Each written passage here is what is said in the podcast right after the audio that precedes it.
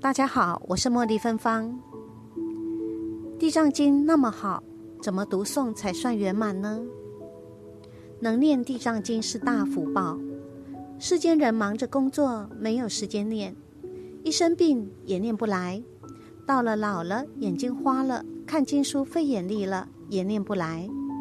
不要小看念经的人哦，而去奚落这个人只会念经，他不知道地藏经的大功德。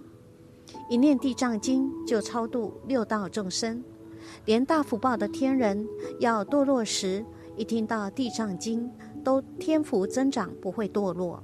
更何况鬼道众生、人道众生，这个功德不是世间人能明白的。家里有供养地藏菩萨，不管是金银铜铁的，那监牢地神都会护持。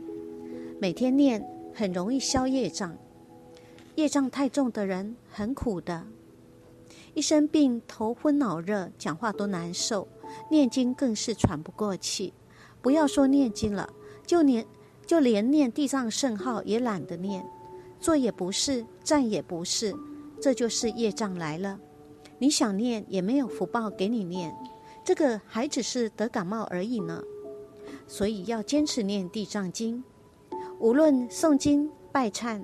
都要按照先祈请，再诵经后回向的三步骤来做。为什么要先祈请呢？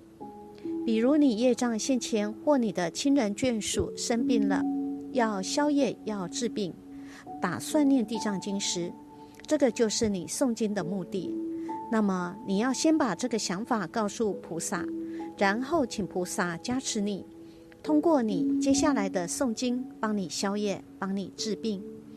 如果你不做个诵经前的祈请发愿，虽然你诵经回向了，但是业障重的人诵经的品质就不高，自心又不够，最后变成了照本宣科，菩萨也加持不到你。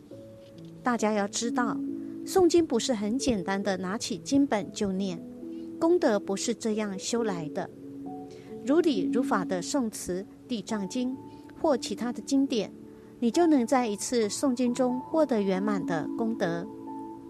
有些道友诵经诵了好多年，可是不知道经中讲的是什么道理，自己也没有开启智慧，多半与自己不能如法读诵有关系。